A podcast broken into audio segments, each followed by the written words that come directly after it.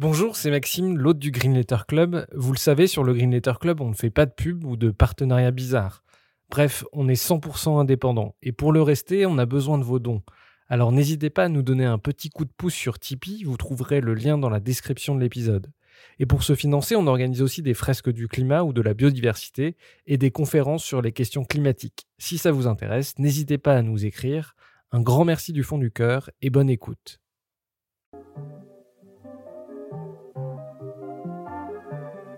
Bienvenue dans le Green Letter Club, la chaîne qui décortique les grands sujets écologiques.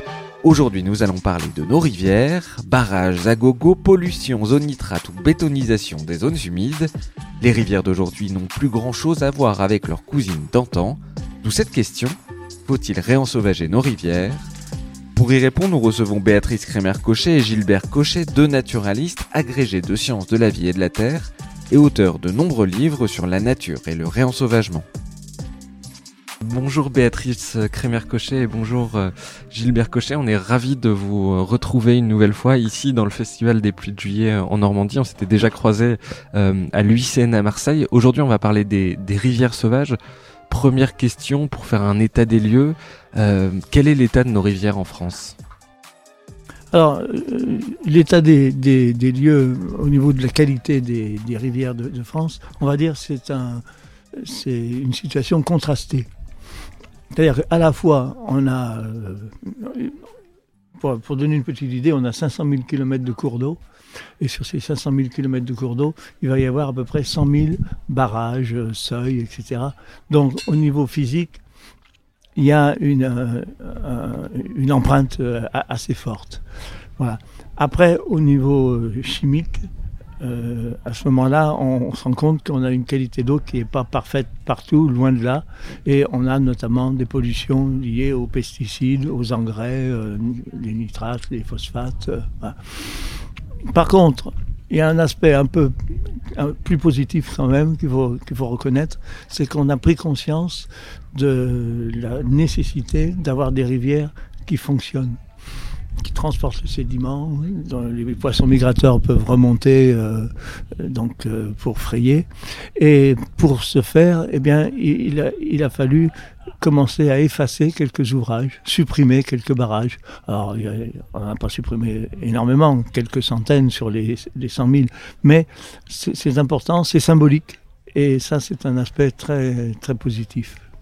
Euh, on va revenir à la question des barrages et à leur effacement. Euh, peut-être un mot d'introduction pour qu'on comprenne euh, le rôle écosystémique, même s'il ne faut pas réduire évidemment les rivières à ça. Mais Béatrice, quel est le rôle écosystémique des rivières? À quoi elles servent? Euh, euh, je crois qu'il faut euh, faut pas tout penser en termes de d'utilité. les choses sont et elles sont interconnectées entre elles et les rivières, notamment dans, dans le rôle de connexion, elles jouent un rôle très important dans le sens où ce sont typiquement des, des corridors, c'est-à-dire des zones de transport. Alors elles vont transporter par exemple les sédiments qui sont érodés à l'amont sur les reliefs vers l'aval et ça va permettre de former le plage des sables. Euh, elles vont permettre aussi la libre circulation euh, bah, des poissons, et notamment des poissons migrateurs qui ont besoin de pouvoir, des poissons migrateurs comme le saumon, les sturgeons, la lauze, la, lamproie marine, qui vont remonter le cours d'eau, qui vont vivre donc euh, en mer, vont remonter le cours d'eau pour trouver des zones de reproduction, ce qu'on appelle des frayères, qui sont situées souvent très à l'amont des cours d'eau. Et si ces poissons ne peuvent plus remonter ou ne peuvent plus suffisamment remonter, eh bien ils ne pourront plus se reproduire et donc donc leurs effectifs en mer vont diminuer. Donc il y a des impacts importants de ce qui se passe sur la terre et dans les rivières et euh, en connexion avec ce qui se passe dans la mer. Et euh, ce qu'il y a également, c'est que ces poissons migrateurs, non seulement vont en remontant euh, pouvoir se reproduire, mais également ils vont transporter des éléments finalement marins, notamment des éléments minéraux comme les phosphates, qui euh, sont issus de l'érosion des roches, sont transportés par les rivières après avoir été éventuellement utilisés et euh, aboutissent dans la mer. Et donc si on veut renouveler les stocks de, phosphates en amont, eh bien le rôle de ces poissons qui remontent, comme les aloses par exemple, et qui meurent ensuite et qui sont consommés euh, par des nécrophages, qui vont ensuite produire des, excréments. et, ramener ce phosphate dans, dans les forêts, dans, dans les écosystèmes qui sont situés en amont est extrêmement important. Alors, pour résumer ce que vous venez de dire, euh, c'est très important que les aloses, les lamproies, les saumons remontent les rivières pour qu'ils soient mangés par euh, des vautours ou ce type d'animaux ou des, ou des mammifères pour que le phosphate qu'il y a euh, dans ces poissons-là réenrichisse les sols. C'est ça, j'ai bien compris? C'est exactement ça. Du coup, bon, on va rester sur peut-être l'aspect des barrages qui est très intéressant. Où par exemple, des, rivières, des fleuves comme le Rhône voient euh, le, sédiment, les sédiments transportés par les fleuves euh, s'effondrer à cause des barrages. Quels sont les grands problèmes que causent les barrages? Alors, un barrage, quand il est mis sur une, rivière euh, ou sur un fleuve, bien, ça bloque complètement le fonctionnement. C'était Onésime Reclus qui disait la fluidité, véritable richesse des rivières. Et effectivement, il faut que ça coule, il faut que ça se déplace. Et euh, prenons le cas du Rhône. Entre le lac Clément et, la Méditerranée, il y a 18 grands barrages et les sédiments n'arrivent pratiquement plus en mer. Avant les barrages, il y avait un million de mètres cubes de sédiments qui arrivaient chaque année en Méditerranée. Avec les barrages, on est tombé à 200 000 mètres cubes. Donc euh, la Camargue avançait la Camargue recule. Et elle recule même bien, puisque normalement, les Saintes-Maries de la Mer devraient se trouver à peu près à 8 km euh, en mer. C'est un peu notre Mont-Saint-Michel méditerranéen. Euh, ça veut dire que les sédiments, pour euh, parler clair, c'est l'ensemble des sables ou des, petits minéraux qui vont s'agréger et qui vont créer les plages et qui vont créer les zones deltaïques. Voilà, tout à fait. Les, sédiments, c'est les, vases, les sables, les graviers, les galets. Donc quand on arrive euh, proche de, la mer, bien sûr tout ça a été érodé et ce sera plutôt des sables, voire, même des, vases. Euh, le, cas du Rhône est un peu particulier, c'est un, fleuve très puissant et donc à Arles par exemple, il continue de pouvoir transporter des galets, ce qui est quand même assez extraordinaire, alors que la Seine, euh, avant son entrée dans Paris, n'est plus capable de transporter un grain de sable.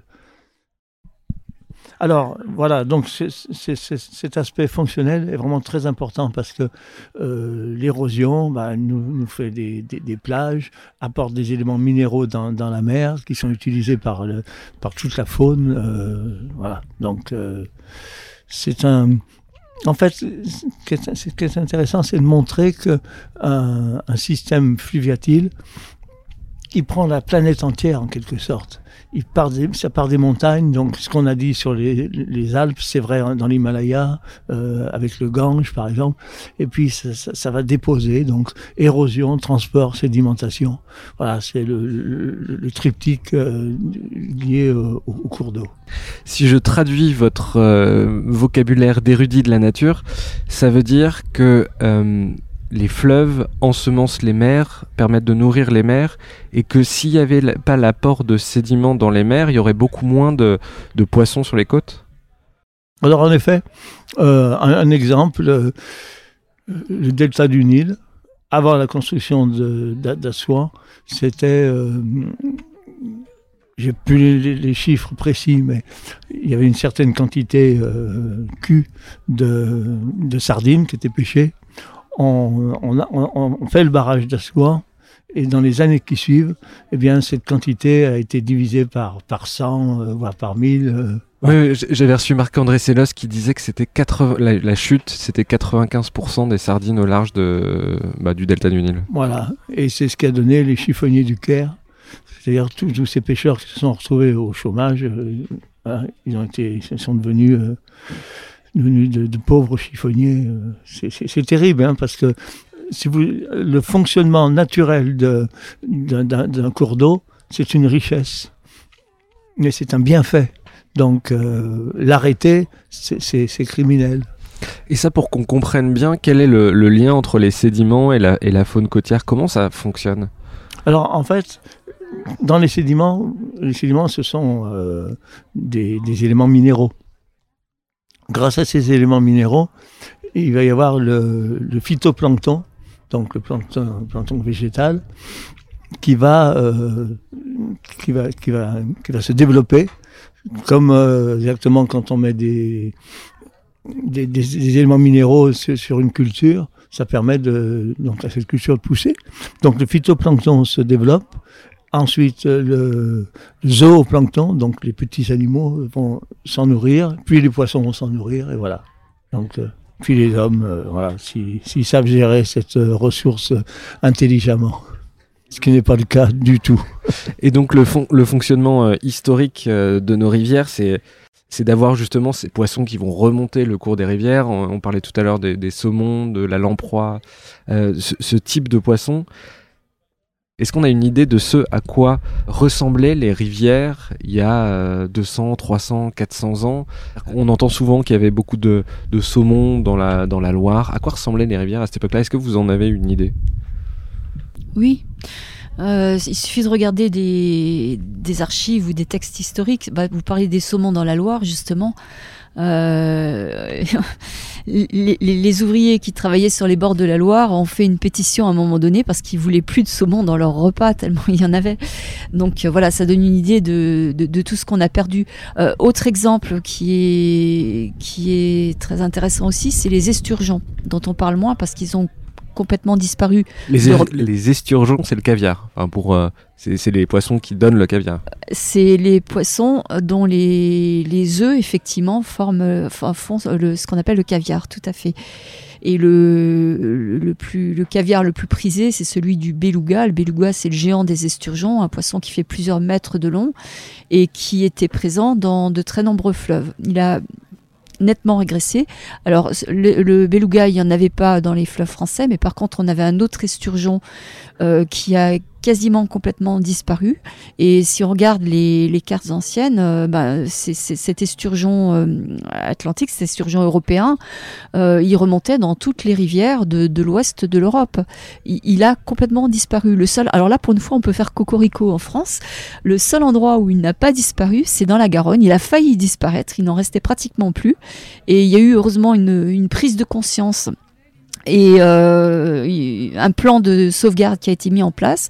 Donc, euh, grâce à des braconniers, c'est assez cocasse, on a pu pêcher quelques reproducteurs dans les, dans, en Gironde, dans l'estuaire de la Garonne, et, et euh, on a pu les faire se reproduire. Et maintenant, on réensemence la Garonne et la Dordogne grâce à, à ce programme-là. Et ça marche très bien. Donc, on, on relâche euh, l'année dernière ou il y a deux ans, on relâchait à peu près 700 000 alevins chaque année pour réensemencer cette rivière. Et ça marche tellement bien que euh, maintenant les Allemands sont en train de mettre en place un programme et donc on va réensemencer l'Elbe grâce, euh, grâce à ce plan de sauvegarde qui a été initié en France. Bah, ces esturgeons, il y en avait partout.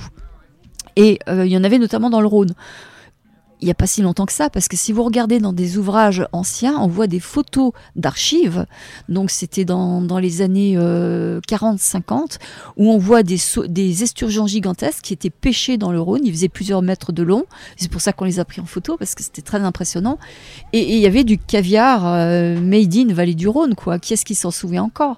Euh, bah, Tout ça, ça a disparu. Il y a une espèce d'amnésie écologique qui fait qu'on ne se souvient plus de ces choses qui sont relativement récentes. Pardon, on en avait déjà parlé la dernière fois à Marseille, mais moi c'est quelque chose qui m'a beaucoup frappé. Quand effectivement on regarde les, les, archives, euh, on voit qu'il y avait des marsouins qui remontaient la Seine. C'est quelque chose qui nous paraît euh, complètement inimaginable aujourd'hui. Est-ce que, ça est que ça pourrait revenir? Oh bah c'est simple. Vous allez sur, euh, sur, sur, sur l'Elbe et vous mettez à la terrasse des cafés qui donne sur l'Elbe et vous voyez des marsouins qui remontent aujourd'hui. Donc en Allemagne, aujourd'hui. En Allemagne, voilà. Parce qu'ils ont fait un travail justement de, renaturation où ils ont effacé des barrages? Oui, oui, alors effectivement, donc l'accès est, devenu possible.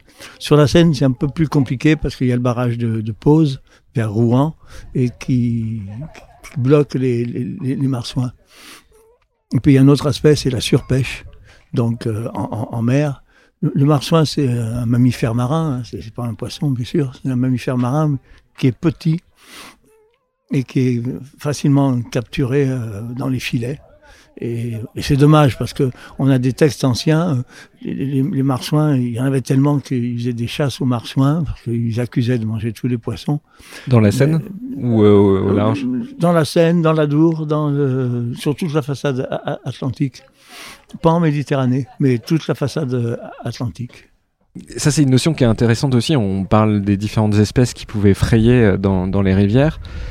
Il y a aussi cette notion de quantité. Euh, il y a des régions où euh, les hôtels étaient pleins quand il y avait des saumons qui remontaient les rivières. C'était vraiment quelque chose de ritualisé, de, qui était important pour les populations. Alors, en effet, il y avait une activité économique liée à la présence de, poissons migrateurs. les aloses, par exemple, à Lyon, bon, je, suis lyonnais, les pêcheurs venaient euh, à la confluence du Rhône et de la Saône et ils venaient pêcher la lose euh, au moment où elle remontait. Euh, le, saumon, c'était, il y avait des sites comme Brioude, par exemple, dans la Haute-Loire, sur l'Allier, où chaque année, au, moment de la, remontée, donc les pêcheurs venaient et on, a des, photos, ils sont tout le long de la, rivière en train de, pêcher le, le saumon, quoi. Euh, bon, aujourd'hui, il est protégé. Il y a quelques centaines de saumons qui remontent dans l'Allier. On est loin des milliers, dizaines de milliers, voire même centaines de milliers euh, d'individus qui étaient pêchés sur l'Allier. Justement, vous parlez du saumon. Euh, j'ai lu qu'on en revoyait dans certaines rivières françaises. On en est où aujourd'hui? Oui, alors le saumon, déjà, il n'a pas disparu de, l'Allier. Ça, c'est le grand saumon de l'Allier qui fait. C'est le saumon des 3000. Il fait. Donc l'Allier, c'est la grande, le grand affluent de, la Loire. De, la Loire, en effet. En fait, quand on dit la Loire, dernier fleuve sauvage, c'est pas vrai. C'est l'axe Loire-Allier. Et l'Allier fait 400 km de long, donc il se jette à Nevers dans la Loire, euh, au, bec d'Allier. Et donc sur ce, sur ce cours d'eau, le saumon est toujours présent. Et ce grand saumon, c'est celui, comme disait Béatrice, qui a servi à euh, réensemencer euh, l'Elbe, euh, le Rhin aussi, Dordogne, Garonne aussi, pareil. Hein. donc par rapport à ça, c'est vraiment très important. Donc voilà, il est toujours là. Et puis il est toujours présent sur les rivières de, de Bretagne où là, c'est des saumons plus petits, parce qu'ils ont beaucoup moins, ils ont quelques dizaines de kilomètres, euh, une centaine de kilomètres tout au plus à, remonter.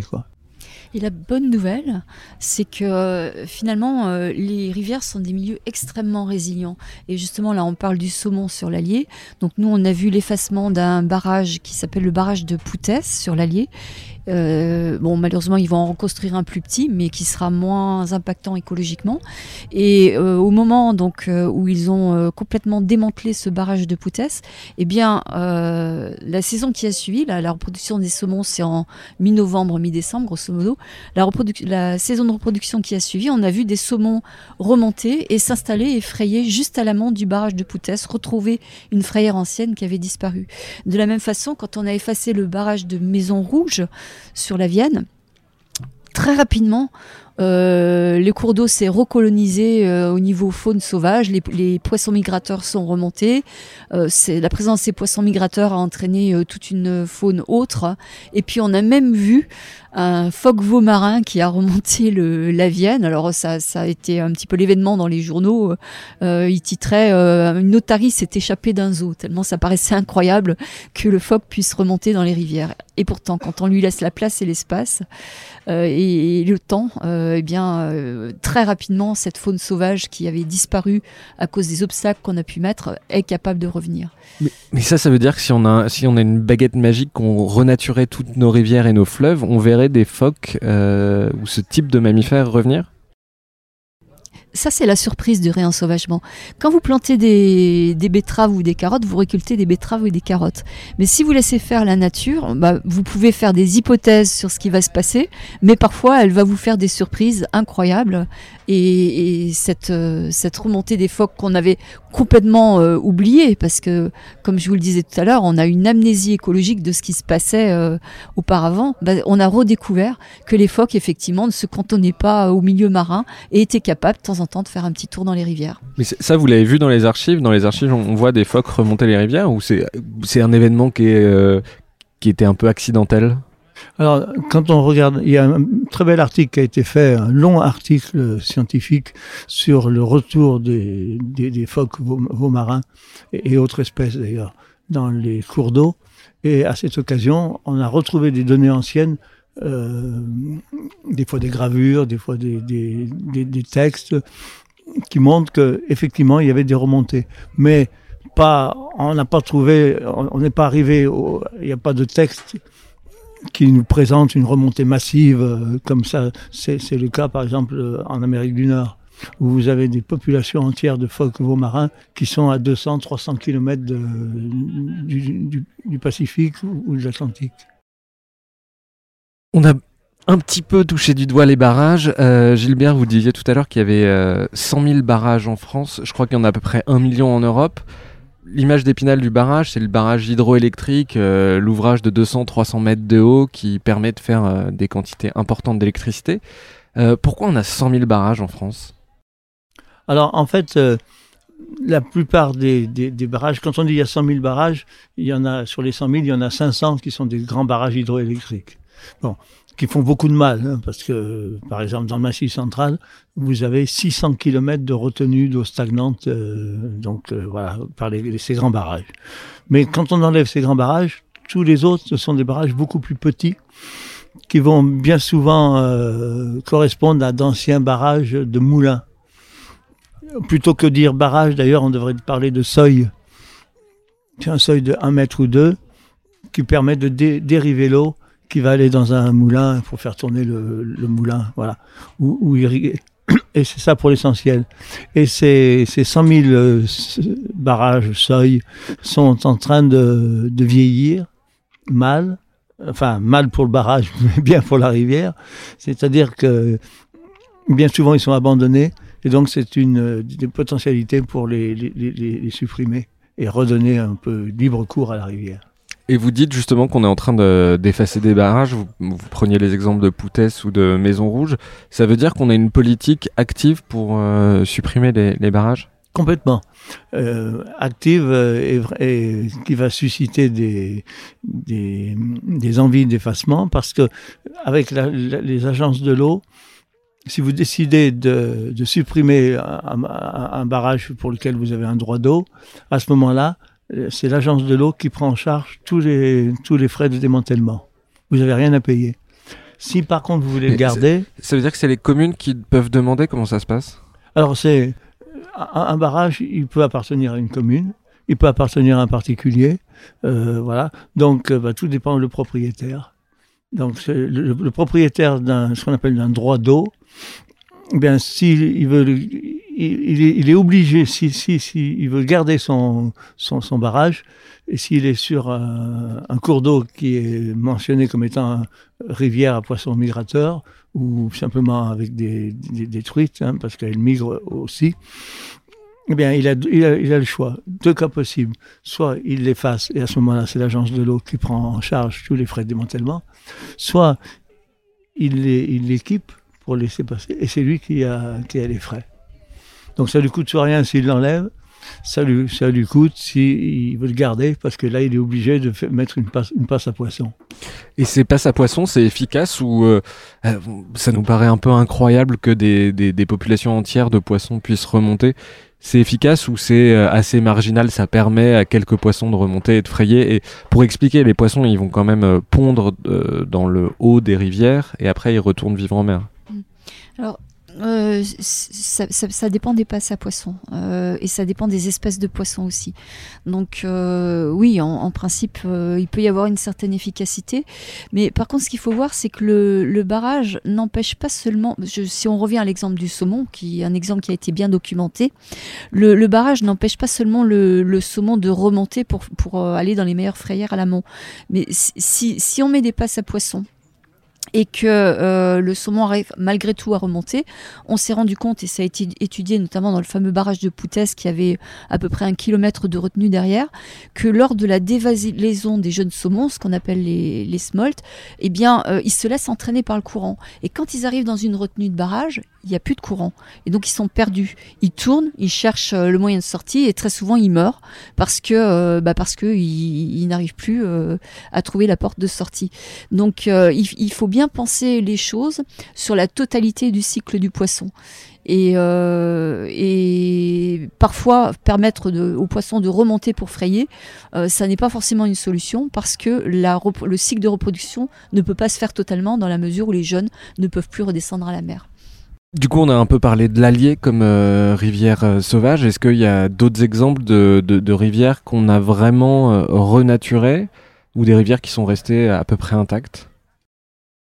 Oui, oui, on a des, exemples. il y a un exemple qui est en cours, pas loin d'ici, c'est la Célune. Donc il y a deux rivières, la C et la Célune, qui sont des rivières à, saumon. La C a gardé ses, saumons. Et la Célune, il y a deux barrages qui ont été construits qui sont en cours d'effacement. Donc on va supprimer et là on va retrouver vraiment une très belle, euh, très belle rivière sauvage.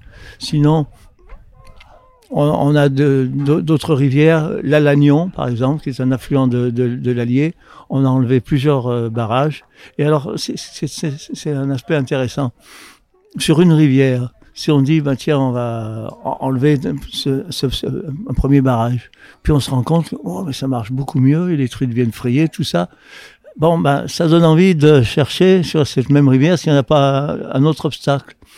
Et on va, et au fur et à mesure d'effacement d'obstacle après obstacle, eh bien, on, va gagner. Et il y a des rivières, notamment en Normandie, où on a recolonisé 80% du, territoire, donc qu'on a libéré. Donc c'est vraiment euh, remarquable. Donc euh, voilà. Et il y, a, un réseau qui s'appelle réseau de rivières sauvages, donc qui est un label qu'on donne sur des rivières qui fonctionnent bien. Et donc ce, label euh, est en train de, de, courir et d'être distribué euh, aux rivières qu'il mérite. Quand on assiste comme ça à des retours de poissons migrateurs dans l'amont de nos rivières, est-ce qu'on voit des incidences sur euh, la faune, c'est-à-dire d'autres d'autres animaux qui reviennent parce qu'il y a justement plus de nourriture pour eux? Alors, plus de nourriture peut-être, mais euh, bah, euh, oui, il y a des incidences forcément. Et je, repense là encore à notre exemple du saumon. Euh, le saumon transporte sur ses branchies des larves d'un petit mollusque qui s'appelle la, moule perlière. Et le fait que, le saumon puisse remonter, ben, ça permet de réensemencer euh, les rivières de ces larves de moules perlières qui ensuite vont pouvoir, après leur, dernier stade de mue, euh, s'implanter dans le haut des rivières. Euh, alors là aussi, bien sûr, il s'éteint tout parce que tout est interconnecté et c'est pas juste euh, l'espèce qui remonte qui, qui permet de, aux larves de remonter qui, qui va permettre de rétablir le cycle. Mais ces, ces jeunes moules perlières, en fait, elles ne peuvent survivre que si les rivières sont de très bonne qualité, notamment s'il y a un très faible taux de nitrate et de phosphate. Euh, une moule perlière ne peut pas se reproduire s'il y a plus de 1 mg de nitrate par litre dans la rivière. Et des rivières à moins de 1 mg de nitrate par litre, même dans nos petites montagnes, il y en a très peu. Et, c'est là que, euh, comme je vous disais, tout est lié. la végétation qu'il va y avoir sur le bord des rivières joue un rôle extrêmement important, notamment la, la forêt de bord de rivière qu'on appelle la ripisylve ou la forêt alluviale ces, arbres qui poussent sur le bord de la rivière vont puiser dans l'eau de la nappe phréatique ce dont ils ont besoin, comme toutes les plantes, et notamment des éléments minéraux comme les nitrates et les phosphates. Et donc ils jouent un rôle de stations d'épuration gratuites, en quelque sorte, des rivières.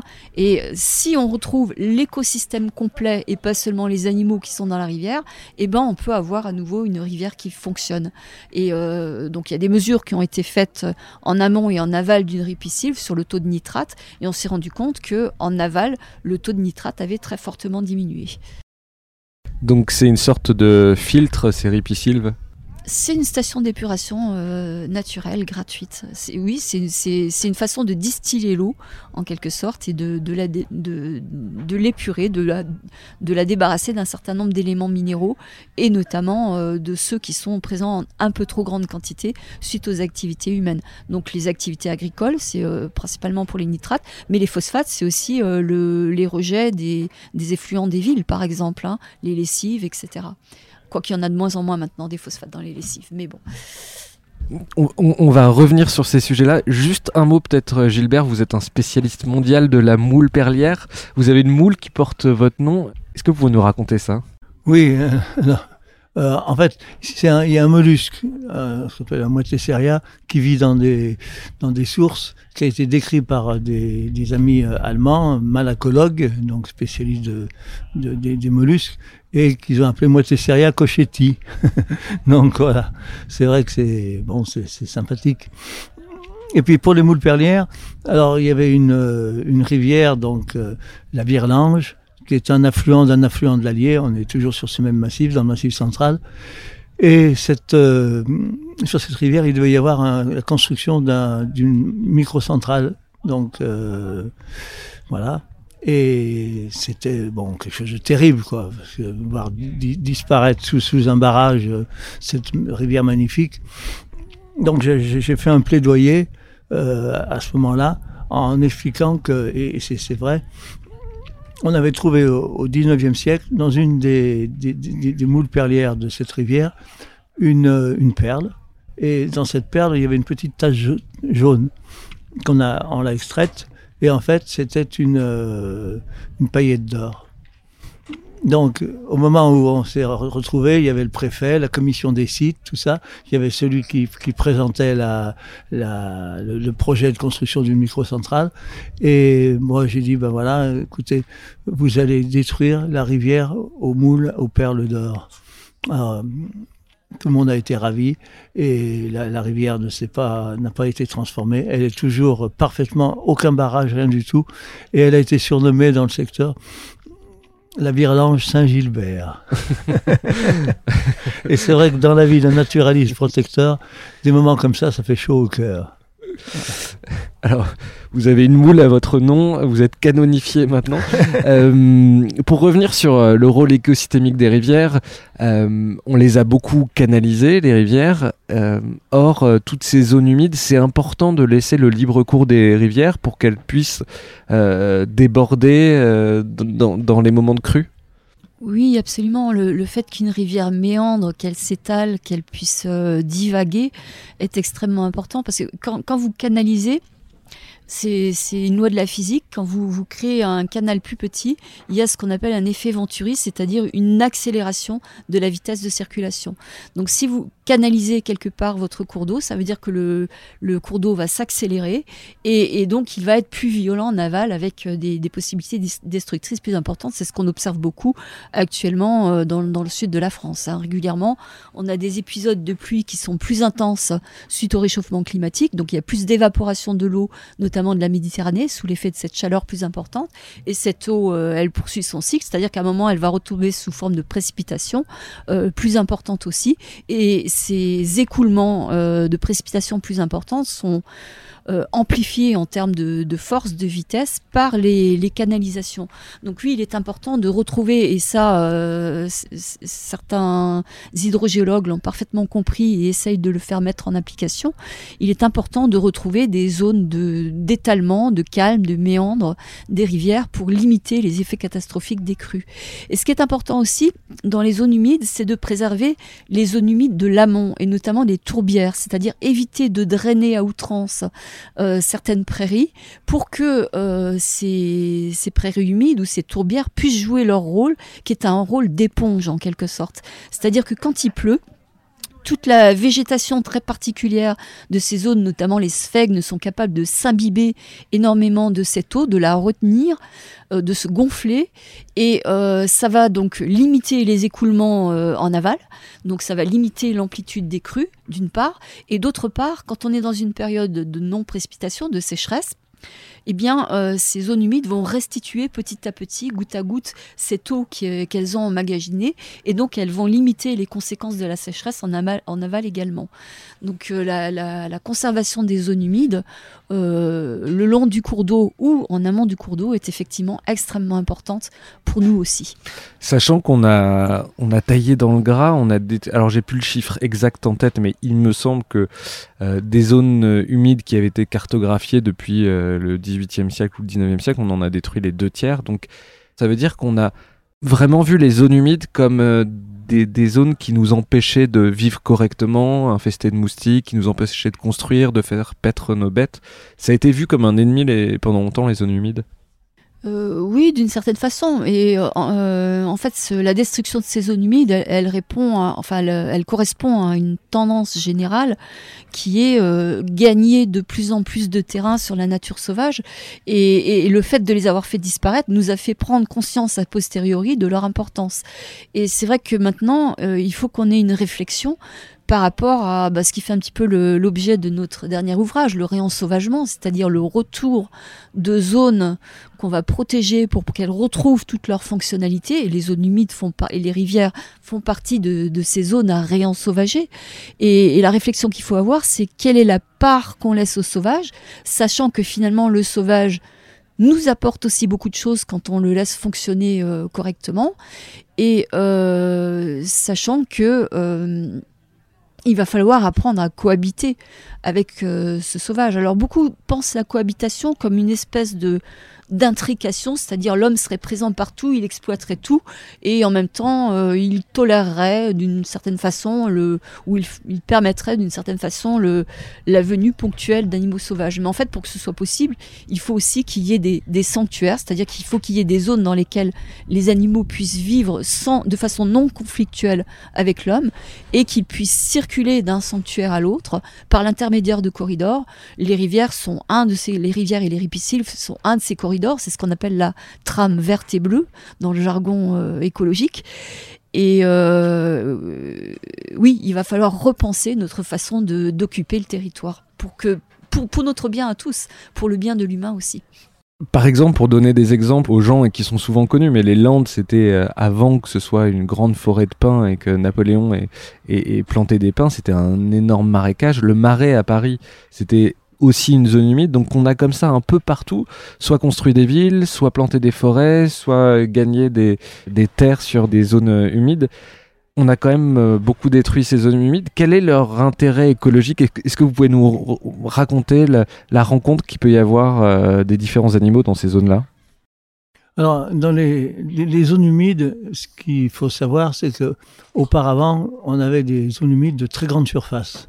Par exemple, euh, ici, il y avait les marais de 40 ans.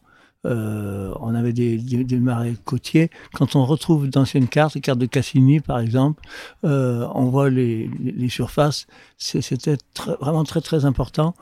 Souvent, alors soit en, en, en, eau douce, soit à la limite aux marines eau douce, avec des, allers-retours, des changements en fonction des, marées, en fonction des, tempêtes et en fonction des inondations, des crues qui venaient du, du, continent. Et donc dans ces milieux naturels, euh, il y a une grande richesse parce qu'il y a de l'eau en permanence ou presque. Donc euh, c'est en plein soleil, c'est les arbres peuvent pas pousser parce qu'ils seront ils vont, ils vont ou très peu parce que ils, vont s'asphyxier en quelque sorte. Donc on a des conditions, puis c'est difficile d'accès par l'homme. Donc il y avait des colonies d'oiseaux euh, vraiment très importantes. Il y avait il pouvait y avoir des les pélicans qui, qui vivaient dans ces dans ces zones-là.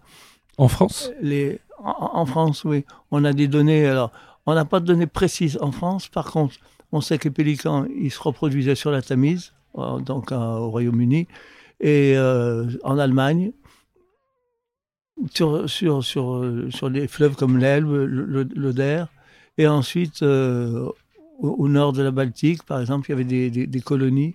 Donc il y avait une répartition beaucoup plus large qu'actuellement. Mais le pélican, il mangeait poisson, donc tous les piscivores, tous les mangeurs de poissons ont été persécutés au cours des siècles. C'est intéressant comme ça, il y a plein de... Même je trouve dans les imaginaires, quand on parle du réensauvagement, moi il y, a, des choses que j'ai apprises, par exemple le, retour de la cigogne noire, je savais pas qu'il y a des cigognes noires. Euh, il me semble euh, que c'était dans un documentaire sur Arte où on voyait euh, des cigognes noires revenir en, en, Allemagne. C'est-à-dire que si on arrive à renaturer, à réensauvager, on va pouvoir voir des animaux extraordinaires comme des cigognes, des pélicans. Oui, c'est tout à fait. Et euh, vous parlez de, de l'Allemagne, mais la cigogne noire est de retour en France aussi. Et ce qui a permis le retour de la cigogne noire, alors là pour le coup, c'est le milieu forestier, parce que la cigogne niche sur des arbres, elle fait un très gros nid, et donc elle a besoin d'arbres qui ont un certain âge, même un âge certain, pour pouvoir y établir leur nid. Et ce qui a fait disparaître les cigognes noires d'Europe de l'Ouest, c'est l'exploitation systématique des forêts, et notamment euh, ben, les, les arbres qui euh, euh, ils atteignent rarement le siècle. Donc euh, les arbres sont coupés avant qu'ils aient un certain diamètre, et c'est quelque chose qui est encore accentué actuellement puisque les, le système d'exploitation des arbres ne permet plus de couper les très gros arbres, donc on les exploite tant qu'ils sont pas trop gros. Et par contre, avec la déprise agricole qui a eu lieu au début du XXe siècle, certaines zones de campagne particulièrement difficiles à cultiver ont été abandonnées et la forêt s'est réinstallée spontanément. Donc ça, c'est un mouvement général dans toute l'Europe de l'Ouest, en, Allemagne comme en France. Et ben maintenant, euh, ça fait quoi? Ça fait un peu plus d'un siècle, siècle et demi que, que ce mouvement a eu lieu. Et on commence à voir réapparaître de gros arbres ce qui a permis le retour de, la cigogne noire qui s'était réfugiée dans les pays de l'Est où la méthode d'exploitation des forêts était complètement différente. Parce que là, on n'exploitait pas de manière aussi systématique qu'en Europe de l'Ouest, mais on coupait ce dont on avait besoin et le reste de la forêt, on lui fichait la paix. Ce qui a permis de faire des, petits réservoirs de biodiversité, de cigognes noires ou d'autres espèces aussi, picado blanc, etc. Oui, vous le dites euh, de manière un peu pudique, mais aujourd'hui, il y a une bonne partie de la forêt française qui est remplacée par des champs d'arbres où on met des pesticides et des engrais pour faire pousser rapidement des, arbres qu'on va exploiter. Où est-ce qu'on peut voir ces cigognes noires en France? Ces cigognes noires, euh, il y en a euh, en Bourgogne, dans le massif vosgien aussi, quelques-unes. dans le massif central, on en a également quelques-unes qui sont revenues. Elle est en train de coloniser donc la, France euh, du nord au sud, en allant du nord au sud. Donc actuellement, elle est un peu au nord, vers la région Rhône-Alpes. Euh, Et donc, elle a encore tout le, tout le sud à, coloniser. Et elle va, va se trouver. Elles ont des très grands territoires. Et bon, en, forêt, présence en forêt de Chinon, en forêt d'Orléans, donc dans des forêts domaniales souvent. Et quand elles sont en forêt domaniale, c'est bien parce que, comme la forêt est parfaitement suivie, donc à la fois elles vont être découvertes parce qu'il y a des agents qui travaillent en permanence, et puis ensuite des mesures seront prises pour la préserver. Et ça, c'est alors que si c'est dans une forêt privée, euh, bon, sans, même le, savoir, sans même le vouloir, il peut y avoir une coupe d'un arbre où il y a un nid de cigogne noire. Et bon, après, elle mettra du temps pour revenir. Pardon pour cette digression sur la cigogne noire. Euh, du coup, si on revient aux zones humides, est-ce que euh, elles ont un rôle particulier dans la biologie? C'est-à-dire qu'il y a certains animaux qui viennent se reproduire, d'autres se nourrir. C'est un endroit qui est vraiment euh, nodal, pour utiliser un mot un peu barbare. C'est un endroit vraiment très important pour la biodiversité? Ah oui, complètement, oui. Et une, zone humide, en fait, ce sont des zones humides. C'est-à-dire, il y a des endroits où on voit pas l'eau. D'autres endroits, on voit, de l'eau libre. D'autres endroits, il y a des, des saules, des petits arbres. Il y a, il y a des, des, zones humides où vous avez des îles faites, euh, enfin, c'est des îles flottantes faites par, euh, par, quelques petits arbres et qui se déplacent. Vous pouvez prendre peut-être des, des, zones humides euh, célèbres en France pour qu'on voit, on s'imagine à quoi ça ressemble? Il y, a, les naturels, il y a les vrais et il y a les fausses. Alors, les, vrais naturels, c'est par exemple le lac de Grandlieu, voilà, c'est la Brière, c'est la Camargue, voilà, ça c'est des, vrais.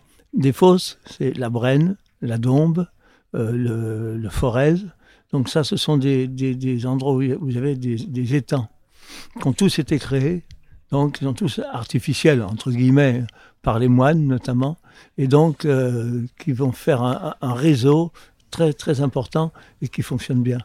Et, toujours euh, pour la, faune de ces zones humides, euh, il y, a un, animal qu'on a complètement perdu en France et qui, qui va peut-être falloir penser, puisque maintenant on, commence à penser à la préservation des zones humides, et eh bien si on veut aller jusqu'au bout de, de, la fonctionnalité de ces zones humides, faire revenir les très grands herbivores, et l'herbivore typique, le grand herbivore typique des zones humides, c'est l'élan.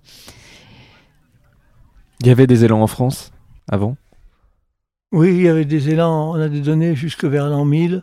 en Suisse, et puis en Alsace, donc Jura et massif du Jura.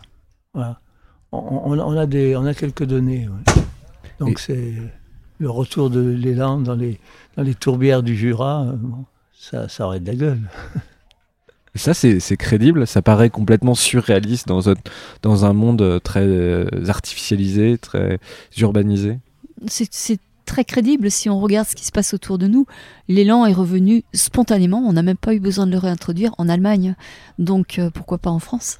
Il y a des élans en Allemagne? En Allemagne, dans le sud de l'Allemagne et même jusqu'en Autriche.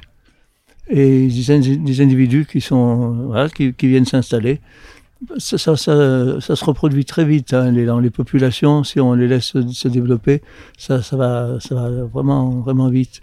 Et puis il a des capacités d'adaptation qu'on peut pas imaginer. Nous, on les a tous tués, donc bien sûr, on, pense que c'est pas possible. Mais euh, dans tous les pays, les pays baltes, par exemple, euh, les pays scandinaves, l'élan il est pratiquement dans les villes, quoi. Et pourquoi c'est un animal qui s'adapte particulièrement bien aux zones humides? Bah, il est fait pour ça. Il a des très grandes pattes. Il marche, il a sa, paire de waders et il, marche dans l'eau. Et surtout, il, est capable de manger toutes les plantes aquatiques que les autres, euh, les cerfs, ne vont, pas les manger. Lui, il va carrément au, fond de la rivière, il arrache les plantes aquatiques, il remonte. Euh. Il a trouvé sa niche écologique. Je peux marcher dans l'eau même quand c'est profond. Il nage parfaitement bien.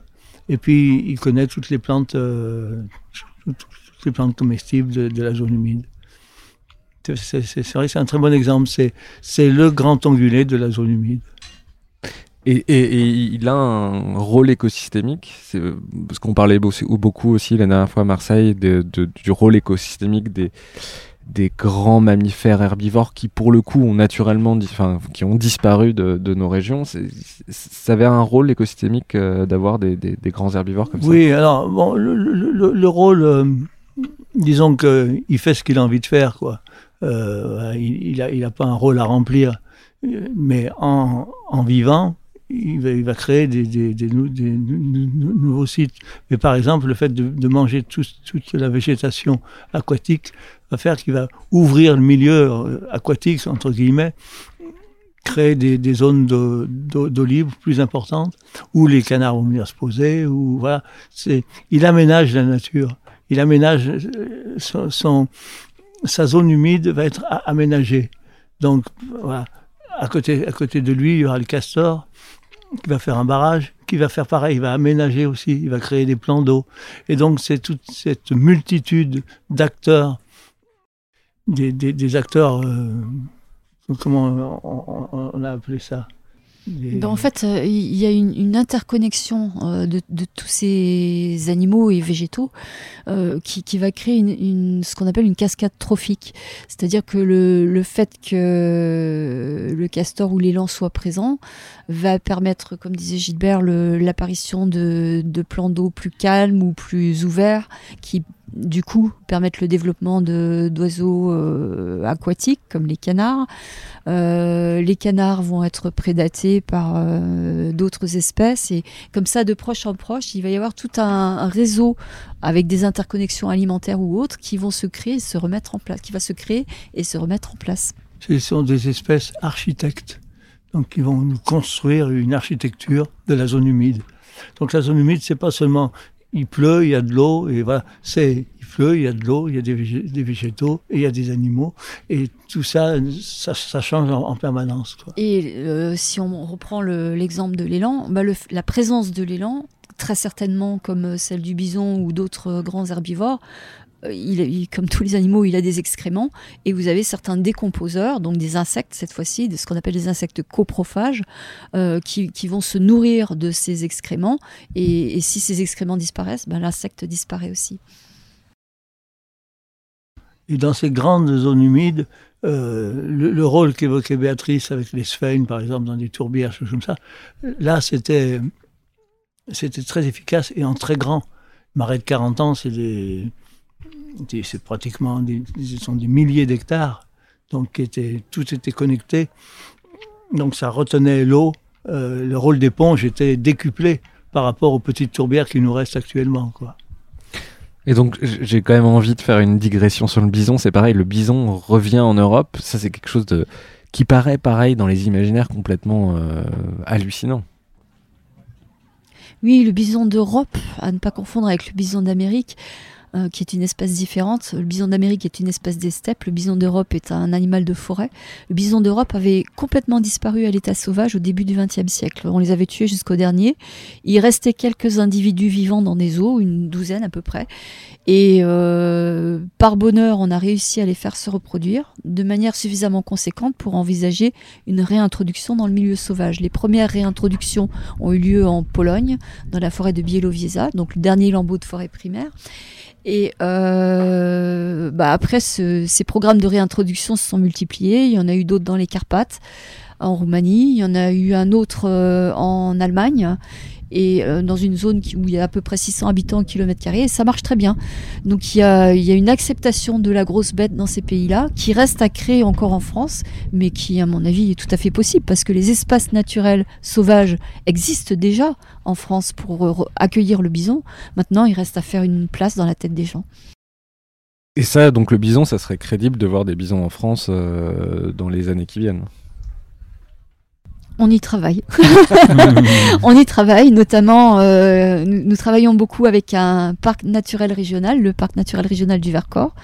Euh, sur les, hauts plateaux, il y a des espaces euh, qui, pourraient accueillir le bison et on, a des interlocuteurs qui sont ouverts à cette idée. Je ne dis pas que ça va se faire l'année prochaine, mais voilà, c'est quelque chose de tout à fait envisageable. Alors après la moule euh, Cochetti, euh, on aura peut-être un bison Cochetti, euh, sait-on jamais. Une dernière question, vous avez aussi beaucoup voyagé, est-ce qu'il y a des... Il y a des endroits dans sur la planète qui vous ont inspiré pour leur rapport différent à la nature et voir comment nous on pourrait s'inspirer de ces pays-là pour revenir vers un monde plus sauvage? Oui, alors le, premier endroit où on a eu un vrai choc culturel, c'est bon, pour des questions chronologiques, c'est quand on allait en Australie. Et là, on a découvert quelque chose qu'on a quasiment complètement perdu en France, c'est la proximité avec la faune sauvage. Et je crois que l'étape suivante en, France et en Europe, ça va être justement de créer des sanctuaires euh, non chassés, parce que c'est la chasse qui crée la crainte de l'homme, des sanctuaires non chassés suffisamment importants et sur un temps suffisamment long pour qu'on retrouve cette proximité, parce que cette proximité, c'est un vrai bonheur. Quand vous avez euh, ben, le matin euh, ça nous est arrivé dans le parc de Yosemite aux États-Unis. On dormait euh, dans un petit cottage à l'intérieur du parc et puis le matin, en, ouvrant la porte du cottage, une de nos filles nous a dit euh, "Papa, maman, venez voir qui est devant la porte." Puis il y avait une biche avec son fan qui était là, il broutait, il n'avait pas peur de nous et, se réveiller avec une vision comme ça, c'est un vrai bonheur. Dans ces moments-là, on, a envie de le partager avec tous ceux qu'on aime et je crois qu'on aime tout le monde. Et il y aurait certainement beaucoup plus d'amour et beaucoup plus de cohabitation harmonieuse au niveau des humains si on arrivait aussi à retrouver cette harmonie et cette proximité avec la faune sauvage. Un dernier mot, peut-être euh, Béatrice ou Gilbert. Euh, quel message vous voudriez adresser aux, gens qui nous écoutent? Oh, un, message donc positif, très positif, de montrer que la protection, ça marche, qu'on a des résultats et qu'on est gagné, on est gagnant quoi. Euh, donc sur, toute la ligne. Donc c'est pas la peine de, traîner, il faut y aller. Protéger, préserver, euh, voilà, on aura l'abondance, on aura la diversité en, prime. Et le dernier mot peut-être, c'est que réensauvager ou protéger, c'est pas synonyme de mort économique, bien au contraire. Ça favorise un certain nombre d'activités qui sont autres. Donc il y a peut-être des zones actuellement conflictuelles dans lesquelles il faudrait repenser notre euh, rapport au vivant et, euh, et, ça permettrait de délocaliser certains, certains spectacles. Je vous parlais de la, de la proximité, de l'observation de la faune sauvage. Euh, actuellement, si vous voulez voir des ours bruns manger du saumon, il faut aller en Alaska, il faut aller au Kamchatka eh bien, nous avons des ours dans les Pyrénées, nous avons des saumons qui commencent à remonter la Garonne de plus en plus loin grâce à l'aménagement de ce fleuve. Peut-être qu'un jour, on n'aura plus besoin d'émettre des tonnes de CO2 dans l'atmosphère pour observer ce magnifique spectacle d'ours bruns pêchant des saumons, et on pourra aller voir ça dans nos Pyrénées. Béatrice et Gilbert, un grand merci euh, d'être venu, euh, d'être revenu dans le Green Club et à bientôt. Merci Maxime. Merci. À bientôt.